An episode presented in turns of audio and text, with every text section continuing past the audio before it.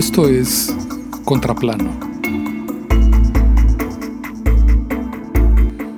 Normalmente cuando hablamos de una película, no hablamos de los lugares donde se grabó, sino de la historia que narra. Pero eso es justo lo que les propondré aquí en Contraplano, Cine y Ciudad. Que aprendamos a observar con detenimiento los lugares donde se filmó una película, para apreciar las revelaciones documentales que cualquier ficción siempre incluye. En este episodio viajaremos a la ciudad de Londres, para entender la manera en que el famoso director Stanley Kubrick imaginó y escenificó en esa ciudad La Naranja Mecánica, una película que transformó la arquitectura inglesa más celebrada de la década de los 60 en una distopía totalitaria.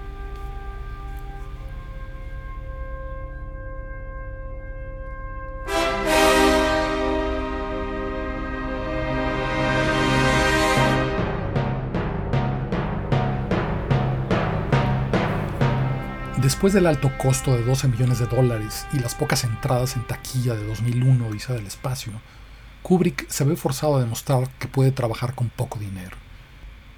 La construcción de enormes escenarios al interior de los estudios de Pinewood en Inglaterra representó la parte sustantiva del enorme presupuesto de 2001, así que para su siguiente proyecto, Kubrick decide grabar su película en exteriores y cerca de su casa, a las afueras de Londres, para reducir el coste de producción al mínimo.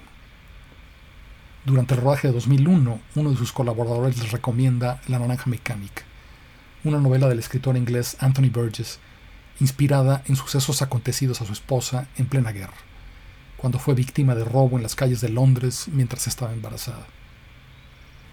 Pero creo que lo verdaderamente notable de la novela es la manera en que Burgess subvierte su propia historia, haciendo de su protagonista no la víctima de un violador, sino el violador mismo, para luego someterlo a una serie de horribles experimentos que buscan controlar la violencia en su interior. Tan horribles que casi todos los lectores de la novela acaban sintiendo empatía por él, a pesar de que ha cometido crímenes verdaderamente atroces. Burgess explicó que el título proviene de una vieja expresión que escuchó en los bajos fondos londinenses, as queer as a clockwork orange, que podría traducirse como tan raro como una naranja de relojería. Pero otra versión es que a Clockwork Orange alude en realidad a otra palabra, orang, un vocablo de Malasia, donde Burgess vivió durante años y que se traduce como persona. Según esta lectura, lo que el título de la novela sugeriría es el hombre mecánico, una máquina que puede programarse para desempeñar cualquier tarea pero siempre al costo de quitarle otras funciones. Kubrick lee la novela y seguro de haber encontrado el tema que buscaba para filmar en Londres, compra rápidamente los derechos y por primera vez emprende en solitario la escritura del guion. Pasa luego 10 semanas arrancando páginas de la revista inglesa Architectural Design en busca de locaciones cercanas que puedan servirle para sugerir el opresivo futuro urbano que la novela plantea.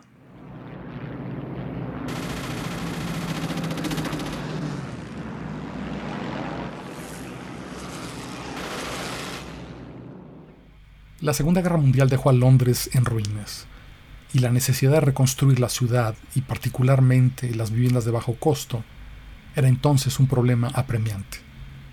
Los arquitectos estaban listos, claro, con sus utopías sociales, y el gobierno inglés rápidamente promulgó leyes para regular la propiedad en condominio. La construcción de enormes conjuntos habitacionales arrancó así a un paso acelerado. Las famosas unidades habitacionales del arquitecto francés Le Corbusier, auténticos transatlánticos de concreto armado para 3.000 habitantes, fueron algunos de los primeros modelos que comenzaron a reproducirse masivamente en Londres. Y en México, el arquitecto Mario Pani comenzó a implementarlos en el multifamiliar presidente alemán y en el enorme enclave de Nonoalco Tatelolco.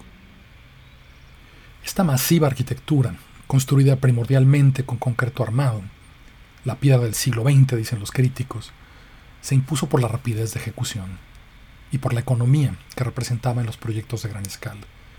Y pronto recibiría el nombre de Brutalist, un apodo muy descriptivo que auguraba los problemas que pronto surgirían con la construcción de estos faraónicos conjuntos. Y esa es precisamente la historia de Thamesmead, un conjunto habitacional para 60.000 personas, construido en las afueras de Londres siguiendo los cánones de la arquitectura brutalista, por políticos ingleses que lo describían como una utopía. Un experimento social que en apenas 10 años se convertiría en un barrio bajo. Estas son las palabras de Harold Wilson, primer ministro de Inglaterra entre 1964 y 1970. La única respuesta es más casas. Mi gobierno buscará aumentar la productividad de la industria de la construcción y estamos basando todos nuestros planes para que en los próximos cinco años alcancemos y mantengamos una meta de 400.000 casas al año. Pero la violencia que se apoderaría de Thamesmead parece haber estado presente en el imaginario de Kubrick mucho antes de que lo eligiera como un sitio central de su nueva película, ya que si observamos 2001 y La Naranja Mecánica, una detrás de la otra, notaremos que la primera termina con el rostro de un ser humano en estado fetal, que representa la evolución de nuestra especie, mientras que la otra inicia con un acercamiento similar, pero mostrando el rostro de un joven que encarna los peores impulsos y apetitos de la raza humana. Ese joven se llama Alex Delarge, y es un sociópata carismático, líder de una pequeña pandilla a la que se refiere como sus drugs, que portan como uniforme camiseta y pantalón blanco con tirantes, protector testicular, botas y bombín inglés y disfrutan la música de Beethoven, el sexo y la ultraviolencia. There was me, that is Alex, and my three droogs, that is Pete, Georgie, and Dim. And we sat in the Korova milk bar trying to make up our Razoo docs what to do with the evening. The Korova milk bar sold Milk Plus, which is what we were drinking. This would sharpen you up and make you ready for a bit of the old ultra-violence.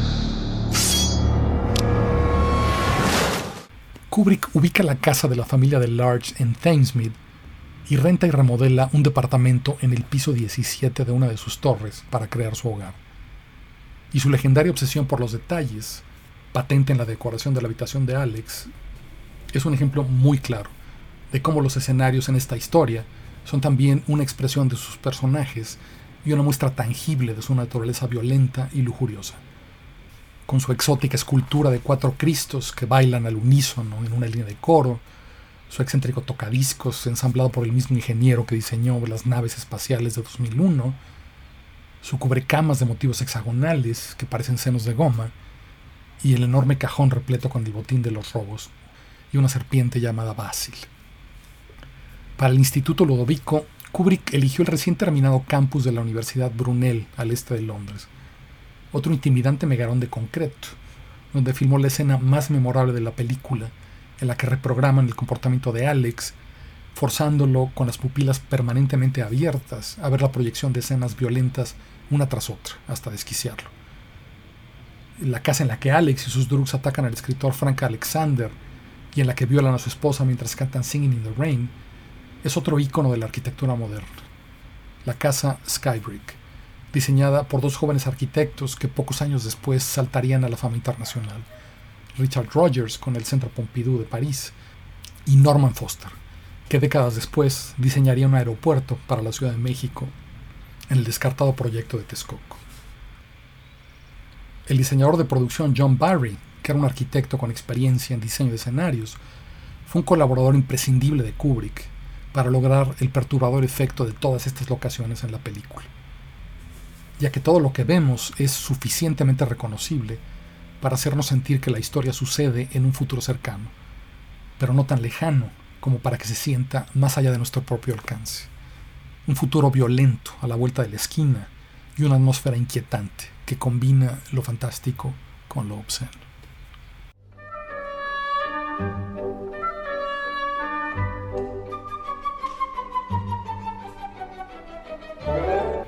Algunos críticos han equiparado la dirección de Kubrick en La Naranja Mecánica con una danza. Organizada en su primer tramo en torno a la obertura de la Ladra de Rossini, como la nave espacial giratoria que en 2001 se mueve al ritmo del Danubio Azul de Strauss, y en la que movimiento y música potencian el efecto de la película. y tal vez su momento más notable es el de la orgía en la habitación de Alex, al ritmo de la obertura de Guillermo Tell.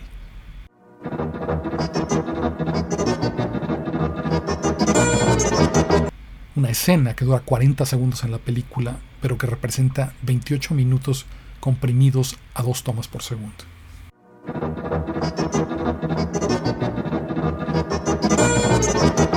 La estructura simétrica de la película se parece también a la de un cuento, en el que las víctimas de Alex reaparecen en el segundo acto para vengarse.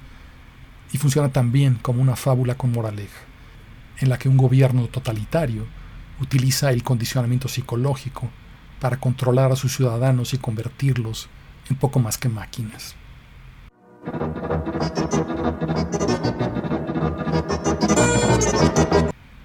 A pesar del perfeccionismo casi mitológico de Kubrick, el rodaje de La Naranja Mecánica concluyó después de seis meses en abril de 1971, convirtiéndose en el proyecto más rápido de toda la carrera del maestro. Pero al término del rodaje, Kubrick quedó tan preocupado por la reacción a su película en Inglaterra que él mismo pidió a la productora, Warner Brothers, que no se estrenara en ese país. Solo después de su muerte en 1999, más de un cuarto de siglo después, la Naranja Mecánica se estrenaría finalmente en Gran Bretaña, en cines y en televisión.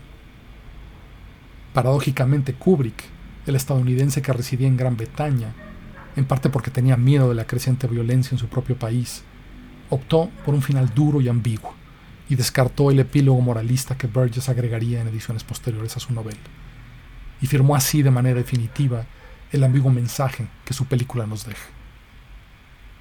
Lo cierto es que el personaje de Alex nos sigue quitando el sueño, a más de 50 años de distancia. Y el mundo que Kubrick trazó en esa violenta historia vislumbró claramente los efectos de los proyectos sociales de la Inglaterra de esos años.